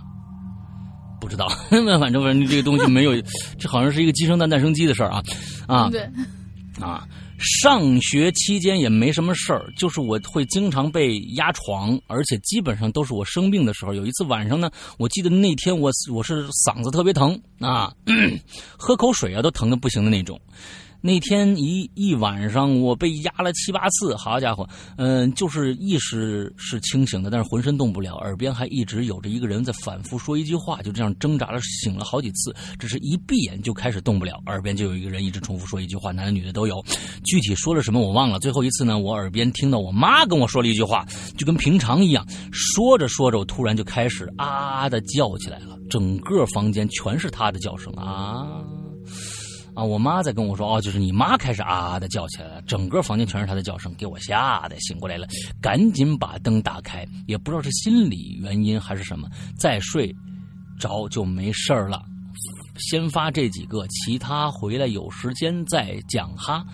啊，我觉得您的这样的一个啊，您的这样的一个一个见闻啊，我觉得我们呢就就就不跟您再继续讨论下去了。像您这个，嗯。啊，像您这个从小呢一生下来就叫您妈的名字，这个是大神啊！这个这个，我觉得 这可能呢跟我们的世界观有点有点出入啊。那所以说这可能再往下说呢，就会就会有点走样啊。大家就会就觉得您这是不是是吧？那我就对您也不好啊，就咱就算了。刚刚最开始我那个话没没说就 OK 了。嗯嗯，好吧，好吧，好吧，拜拜啊，See you tomorrow。哦，不对，no no no，See you next life。嗯，那个。再次来反省，好吧。嗯，下辈子吧。嗯，好，下一个。嗯，希望小伟同学表现好一点。嗯嗯，下位同学叫百里晴天。哎呀，总算可以发帖了，虽然音频还是不会弄，不会上传。嗯，我们这儿可以上传音频吗？嗯，好吧。传不了。嗯嗯，好吧。关于鬼压床的这个话题，我不清楚贴吧里同志们是不是光是遇到。呃，光是遇到鬼压床呢，还是有别的事儿呢？好吧，哦，你是压别人那个人是吧？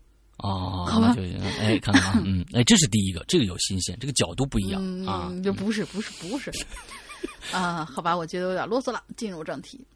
二零一七年差不多快要冬天的时候了，有一天呢，我跟同学去网吧打游戏，打到十一点半的时候我就回去了。为了回去近一点，我就走了一条小路。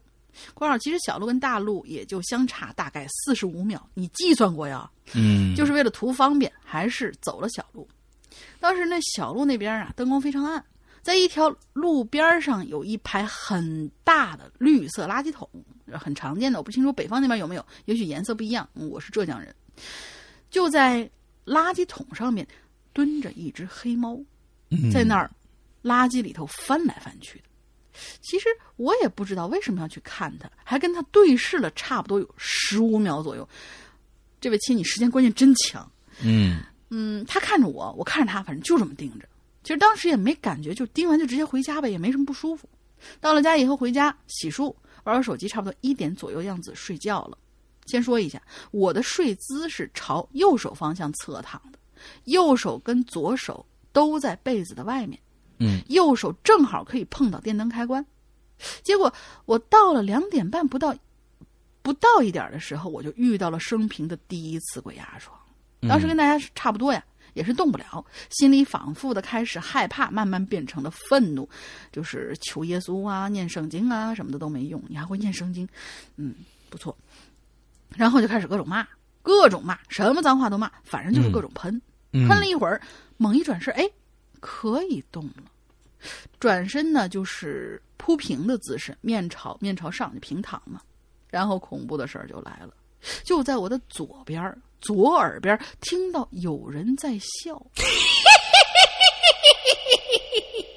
哈哈哈的笑了五声，五声，哈哈哈的笑了五声，我听得很清楚，那是 Siri。是一个十七八岁左右的一个男的在那笑，笑得很轻蔑，像逗你玩得逞的那种感觉，太可怕了。我马上就坐起来，灯一开，然后电视也开着，找了个节目放。我当时还在想，这电视里不会爬出啥玩意儿来吧？要真出来，那可就糟了。这就是我鬼压床的经历。后来几天呢，一这只猫都在我家车库的门口，还还有我公司的楼下出没。我是自己跟哥哥一起做点小生意，后来去了去了某某保险，也就没再发生过类似的事儿了。但是见到黑猫，我到现在还是会有点后怕呢。这故后面这鬼压床跟前面这黑猫有毛关系？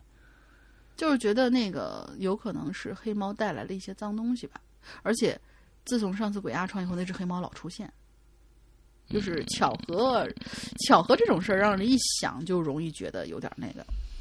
嗯，没有直接，我开始以为是，就是如果有直接关系，他他应该是可能是就是晚上做梦时候猫压住了他。对对对对对，我可能是我以为是这样的一个一个一个故事啊，啊，但是可能还是嗯，然后鬼压床，我前天我我不是跟你们大家说了吗？真的是就是累累的特别累的时候，我觉得对特别疲劳的时候会很容易出现鬼压床。我前一段时间第一次，人生第一次被鬼压床啊，第一次。我觉得我我在我在这我在节目里面跟大家说过呀。就是前一段时间，我我严重失眠啊，严重一个月就没怎么睡好。完了之后，有一天我在做呃这个咱们直播的剪辑的时候，我在我客厅的沙发上用笔记本在剪，剪剪剪剪剪，我就特别困。那个那一段时间特别特别困，结果我就就毫无就是抵抗的就把笔记本一合，就在我的沙发上就睡着了。那是我人生第一次被鬼压床。因为什么呢？我我我我就想，我给自己定了一个生物钟，我就说我只睡二十分钟。我认为是我已经睡了很长很长时间了。之后我就说，我说必须要醒来。这时候我醒不过来，而且我能，我觉得我睁我能睁开眼睛，我看到我们家的客厅的全貌。完之后我还能看到我们家的门门完之后呢，我们家那个门我发现那个门开了。我发现那个门开了，但是没有人走进来，但是那门又关上了。当时我是看着这样子的。其实，我其实我跟大家说，我的感觉并不是有人在开那个门，也不是什么的，就是我自己把当刚才的现实和现在我要睡觉的这样的一个事儿，完之后我又催促自己赶紧起来这样的一个事儿，又醒不过来，太困了。这所有的事情在脑中形成一个新的一个故事剧情而已。只是这样子而已，没有什么，就是说我真的就怎么也醒不来，完就觉得我身上就是哪一个哪一个关节，除了眼睛我好像能睁开，但其实那还我根本没有睁开，只不过在做梦罢了。我梦到我睁开了眼睛，我我梦到我睁开了眼睛，我根本没有睁开眼睛。完了之后，我只不过觉得我赶紧我要赶紧起来，我得赶紧赶赶紧干活啊！二十分钟肯定到了，我已经睡了很长时间了。这些所有的东西变成了一个新的梦，新的梦完了变在在在在这个临睡。起来之前那一下，最后我是真的，当时我是使了全身的力气，我要坐起来，坐起来，坐起来。最后我是怎么着来着？我想了一个什么事儿，说必须要坐起来，腾的一下，我就一下就坐起来了。这个这就结束了。嗯嗯，就我就是我我我有生以来第一次被鬼压床，前一段时间就上上个月吧，上上个月的事。嗯，OK，今天我们最后一个故事，莫小满。我的天哪，还有个主人公介绍啊，嗯。莫小满，主人公介绍我爷爷，因为年纪大了，现在现在八十四了，有白内障。两年前呢，被奸商所骗，用熊胆说能治好眼睛，导致现在已经完全看不着了。太讨厌了，这些奸商！你不是太讨厌了，是太可恨了，就直接拉出去枪毙呀！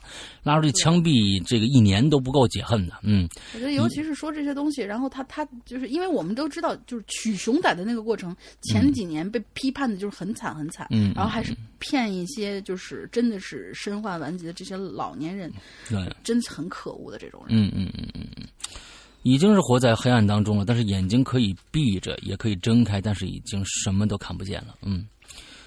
昨天的上午，我听我爷爷说呀，我我我听我爸爸说，爷爷最近的精神不太正常，就说啊，能看着好多人儿，好多人吃饭的时候还有还有还把碗呢伸向天空，说你们要不要吃？还说过有一次啊，他去上上厕所的时候，走着走着就不敢往前走了，说前面有个大坑，害怕。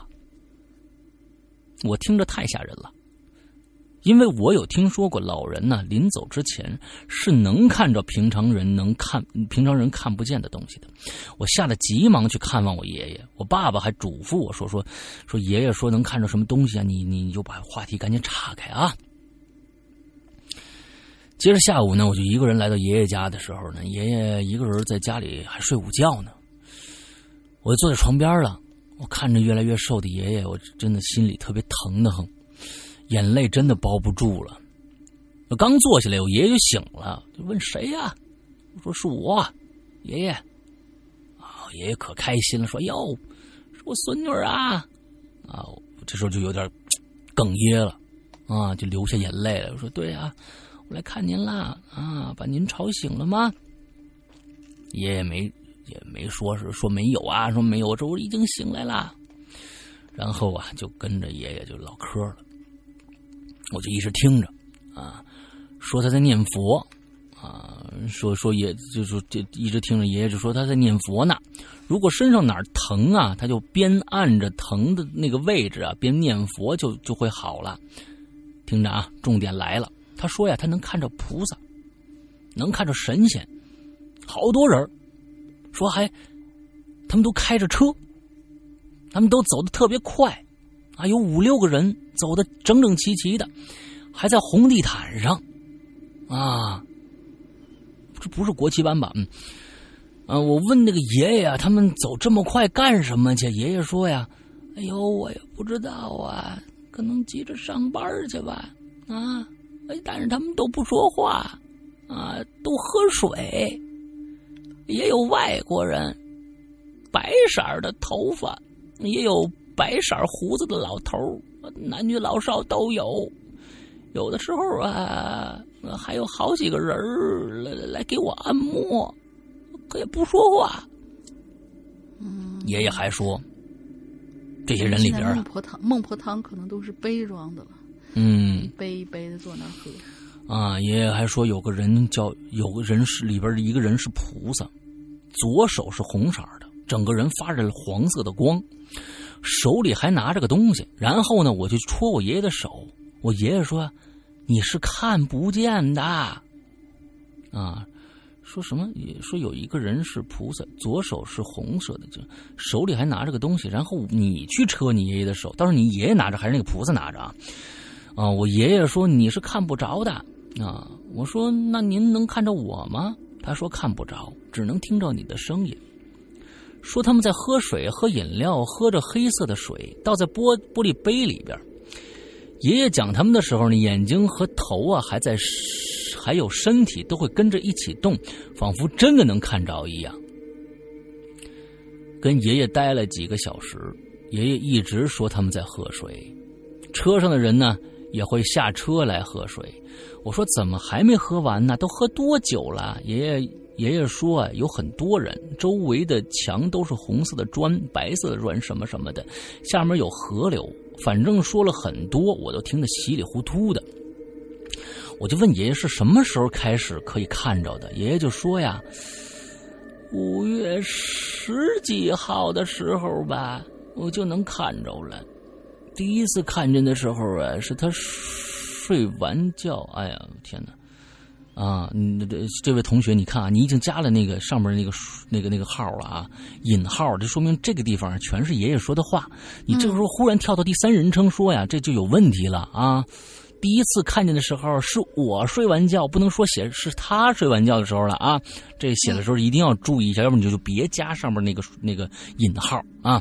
嗯，第一次看见的时候呢，是他睡睡觉睡完觉起来睁开眼睛，就看见左边有白色的光，隐隐约约能看见自己的手，然后呢开始看见这些。有时候还会有几只狗很可爱，然后突然一下子就变成一人了。原来呢是披着狗皮的人，哇！我觉得好神奇啊！啊，我问，我问，依旧问啊！这这我天哪，这是个文言吗？嗯，我依旧问啊。那您现在能看见我吗？爷爷说不能啊，不是刚才问过了吗？就又问了一遍，又问了一遍。啊，是你记性不好，还是爷爷记性不好？啊，爷爷说不能，只能听到声音。我我我我问爷爷，你觉得你看见的这些东西有意思吗？他说挺有意思的，觉得很神奇。爷爷还说，睁开眼睛、闭着眼睛都能看着。啊，今天发帖是五月二十七号，我看望爷爷的时间是五月二十六号。啊。爷爷起身去厕所，去厕所，我扶着爷爷到厕所，他门口等着，他大便拉不出来，说很干。哎呦我的天呐，我在门口听着他自言自语的道：“说大哥，帮一下忙，我现在上厕所有点困难，拉不出来。”念了三遍，后来我问爷爷拉出来了吗？爷爷说已经好拉。嗯，所以这旁边厕厕神，嗯，大哥，好吧，嗯，我就发现。大玲玲选的文章都特别的棒。嗯最后我给他煮了一碗拉面，嗯，守着他吃，他边吃边在边上看所谓的那些人，还说在喝水，还有一个。穿白大褂的医生在我旁边说，他们的脸都是白色的，五官也能看得清楚。嗯，我心想，爷爷每天一个人也很无聊，因为也也也每天一个人也会很无聊，因为看不见，就每天在家里活动，也不能随意出门走动。如果他能看着这些呢？我并不想去刻意的阻止，毕竟我觉得现在这是他唯一的乐趣了。所以呢，我临走的时候特意嘱咐了爷爷几次：如果他们给你喝水，你别喝；吃东西你别吃；让你跟着他们去哪儿，你也别去。爷爷说：“嗯，我也是这么想的，我也不去哪儿，我就在家待着，我也碰不到他们的东西。你放心走好了。”我是在想，爷爷都看不着了，你们干嘛把爷爷放在家里一个人住着？这是我唯一不明白的。嗯，嗯，也里面也没提奶奶。平常，呃，也也许会有什么，比如说是小时工，或者说是跟爷爷一起住的一些亲戚，白天在上班，晚上才回来。到这个时候啊，白天也很危险啊。到这个时候啊，嗯，不管你们怎么着，要不然给爷爷找一个疗养院，每天有人看着他；要不然呢，嗯，接到家里来尽尽孝。我觉得这是这是才是应该做的吧。这把老头每天放在一个人放在家里，这这不是个事儿吧？我觉得，嗯，不是个事儿啊！我觉得是我我反正我看到这儿，我也不知道你们家有什么困难啊，但是但是我觉得，嗯、不是个事儿啊，这毕竟是看不着了，他不是说是能看着或者是怎么着，那他他他看不着这事儿，对于他来说是一个非常大的一个障碍啊，这可能是一个无法调和的一个障碍。啊，是，好，所以呢，这是我的个人观点。在我知道的是，人在临走之前的前一两天之内是才能什么东西？说我在我知道的是，人在临走之前的一前一两天之内是才能看见的。我天哪，这个我就不明白了啊！因为爷爷能看见这些东西已经一个多礼拜了，脑子思路还很清楚，也一直没有出现老年老年痴呆的状况。个人觉得应该没什么问题。嗯，但是具体我也不是很懂，反正还是很担心，所以请懂的人拜托告诉一下我爷爷这个状况到底是怎么回事，我不知道该放心还是担心。谢谢了，我昨天我爸爸还说他想见见我大伯，这位大伯是爷爷爷爷的兄弟的儿子，我们猜有可能是有什么后事要交代，我真的非常担心。OK，好吧。那他的这个意思好像就说是人在一就是临走之前的一两天才能看见那些方面的那些事儿，但是他这个爷爷就是很奇怪，只啊已经看了一个星期了，对，能够看到一个多星期了，而且感觉嗯。也不妨碍自己的事儿。然后他嗯各种各样的什么、什么生活情况啊，就是他能够做到这些事情，还做的是很顺畅的，嗯。所以嗯，他觉得嗯，这个我也不知道老头是一个人住还是怎么着啊？但是呢，到如果你看这是五月二十七号，今天还这这可能过去没有半个月呢还。如果真的老头还是一个人住的话，你们是不是兄弟几个想一想，接到谁家去看一看呢？对不对啊？就剩嗯你们也就觉得你们害怕第二天人就走了啊，完了之后，呃，每天还在那儿说，哎呀啊，我这这你就是是不是这没几没几天活头了，才能看到这么多人呢？哎呦，我好担心呐，什么这个那个的，那是不是应该把把就这么几天了，你就当没几天，好好孝顺几天呢？我不知道啊，就是说这里面完全没有提这个爷爷，这个这个家里边到底还有谁来在照顾他，这个我觉得是最重要的吧，对吧？嗯，所以我是认为，如果真的没人照料他的话，是不是你们，尤其是你的，我觉得啊这这这个事儿啊，第一个你呢，嗯莫莫小满同学呢，你呢，呃，其实这是隔代人啊，隔代人，这这尽孝的，呃，最直接的是应该是他的儿子，也就是你的爸爸、父辈这些人来应该值得，这应应该。但是呢，你作为孙子、孙女儿啊，你作为孙女儿，这一辈子应该有有义务去提醒父辈。爷爷该怎么办？现在看不着了，应该是不是接到我们家里来来住一些住一段时日，啊，这到底怎么着怎么着的？我我其实看了整个这这这，我越看越看越看越看，我是觉得，这故事可能开始是不是想想讲奸商导致爷爷的这样的一个一个事儿，现特别怎么样？我们想说这个主题，结果大家看着看着，啊，感感觉是爷爷是是不是活不了几天了？赶紧去看看，看看看完看看完了以后也没有什么实质性的举动，还是把老头扔到家里一个人。我觉得这就太凄凉了，这比这比这这比吃了假药瞎了眼以后还凄凉呢。都已经这样了，没人管的话，那我觉得就太凄凉了吧。嗯，是不是？你你你想想我说的话啊，穆小满同学。完了之后，如果啊你没有写那一部分，其实家里边是有人照顾的，是其实住在我大伯家的啊。其实我就这么，那当我这话没说，但如果是老头自己的话，想想啊，想想，嗯，OK，好，嗯，这个咱们今天的节目到这儿。结束了啊！完了之后，刚才我们中间的这个留的留的这个叫什么来着？啊，这个这个中间的这个密码，密码 几个人对不对？几个人啊？大家去可以去找找啊，去听一听到底有几个人。我当时说了几个，就是不是啊？有姓氏，就是提到姓氏的，一共出现了几个人？小什么的啊？前面只要有小字的都算啊。小什么的？小什么的啊？小龙啊，小玲啊，嗯。小周啊，嗯，这大概就这样了吧，啊，啊，那就就就大概就是就就就就你找找，嗯，完了之后呢，OK，我们最最后再来说一下，我们欢迎大家来加入我们的会员啊，加我们的会员，我们之后我们这这个会员是一个非常非常良心的会员，全国第一良心会员，因为日日更新啊，完了之后呢，嗯，这个现在呢。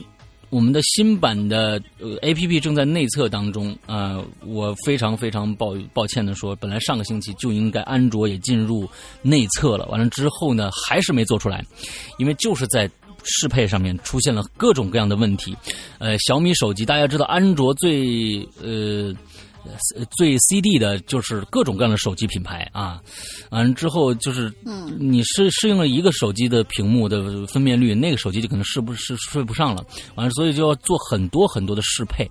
那么其实我们在适配当中也发现了各种各样的问题啊，之后各种贴图不对的呀，或者怎么样的，还在修复，还在修复。我们争取这个星期安卓的也可以进入内测阶段，我们争取在今年的七八月份，我们正式版会跟所有的鬼友们见面，到时候大家就可以都能能能加入到我们的会员当中来了。完了之后，嗯。啊，我们的会员日日更新完了之后呢，呃，有各种各样的专为会员制定的一些节目，啊，之后还有呃一些，比如说在其他的呃我的那个直播节目叫《洋洋怪谈》，《洋洋怪谈》现在讲了很多很多故事了，我们只在我们的会员专区内放出放出我们的这个。录音剪辑只有在那儿，我们不在任何地方放出《洋洋怪谈》里面的所有故事的录音剪辑，只有在会员专区。其实这一点里边啊，而且跟而且跟直播的时候你听到的那种就是单声道嘈杂环境还不一样。我们这个是非常精致的一个就是制作出来，像你听故事几乎是没有任何区别的。嗯，对。完了之后，我们在会员专区里边还会把我平时直播时候的一些这个。非常搞笑的一些桥段制制作成一些小特辑放在里边啊，这个星期大家这这个星期星期五就能听到一波啊，大家这个星期五就能听到一波，啊，是我在讲上一期《荒宅迷照》的时候里边的一些非常有趣的一些嗯。对，非常有趣的一些东西。完之后，像像这个，这有还有很多的，比如说我们最新的一些长篇剧场啊。现在很多人都说，哎，你怎么长篇剧场这么长时间没有更新了呢？啊，就是没有上架啊，去售卖单个的故事了。我说，因为我们现在在做一个很长很长的故事，一百零四集，所以这个故事还没更新完呢，我们没法上架。所以，但是在我们我们在我们的这个会员专区里边，我们的会员会员专区里边，大家已经听到七十多集了。所以就是说，呃，这是一个呃有很多很多的呃这个好，就是怎么怎么说，这叫好处，这叫什么？这叫这叫优点啊？不是不是，这叫这叫福利给到大家，哎，福利啊，嗯，哎，很多很多的福利给到大家，而且我们的会员不是跟普通的一些什么安，就是这个优酷啊或者什么那些视频，比如说你交了我成为会员一个月，对。两个月，或者说是某大山那个样子，我发现某大山这个他特别特别鸡贼。比如说，我买了一个什么什么巅峰会员，结果我进去以后呢，我就不是下载了很多就可以听嘛。但是我这个东西好像一过期以后还是怎么样之后，我的那个就是我哪怕我已经下载了，好像都不能听，嗯还是怎么样？对他那是租租赁式的。对。他们那种是租赁式的，比如说像像像优酷的是会员，就是我买一个月的会员，我在这个期间内，我全我听所有的东西都可以不，但是它也有单付费的，它也有另外付费的，每一个频道都有，即使你成为会员以后，也有单付费的，就是不在会员 VIP 里边也有单付费的。我们这个我们这个是你付费了以后能听在这个期间发布的所有所有的节目，完了之后呢，过了期以后。这在这个时间内发布的所有的节目，你还能继续听下去。我们是购买制的，我们是购买制的，所以在这一期，你过了这一年，你就算永远不不续费会员了，但是这在这一年里面，你可以听到的节目，你永远可以听下去。这就是《鬼影人间》跟其他那些奸商们不一样的地方。啊，对，所以你过了过了会员，你依然可以继续收听我们的你以前这一年内购买的所有节目。对，现在其实光光说一些一些什么的就不，就我们里面有一个栏目叫“怪藏”，怪藏都已经有两百多期节目了，啊，两百多期节目，所以你反正是两百多期吧，我忘了，应该差不多有两百多期。啊。我 怪藏有三百期了吗？两百一百多期啊，啊，一藏的话，我觉得百零八，呃一百零八期啊。对，啊，这么少吗？我怎么记得有两两百多期了呢？